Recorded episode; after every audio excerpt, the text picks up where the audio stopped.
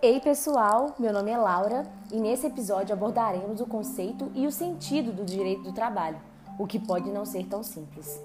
O direito do trabalho, em sua concepção mista, adotada atualmente, é um complexo de princípios, regras e institutos jurídicos que regulam, no tocante às pessoas e às matérias envolvidas, a relação empregatícia de trabalho, além de outras relações laborais normativamente especificadas.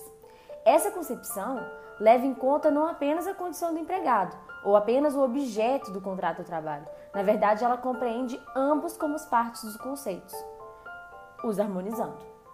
Ok, então o direito do trabalho é um complexo de princípios, regras e institutos jurídicos e serve para regular a relação empregatícia de trabalho. Mas como? O direito do trabalho possui diversas, diversas faces que, juntas, formam seu verdadeiro conceito. Entre elas, a tutelar, que se dá em relação ao trabalhador, dada sua condição.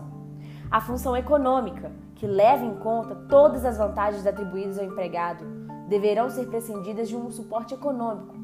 Destaca-se que as férias e o 13 terceiro podem sim significar também dinheiro no bolso do empregado.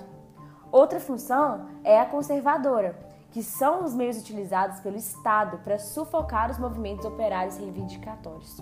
Não é recente a percepção de que as lutas para a conquista de novos direitos são sufocadas pela norma trabalhista, que controla e mantém o sistema capitalista operante. Temos também a função coordenadora, que coordena os interesses entre capital e trabalho. E por último, a função teleológica, que prepondera no direito do trabalho na melhoria das condições de pactuação da força de trabalho na ordem socioeconômica, o fim do direito do trabalho, melhorar as condições dos trabalhadores.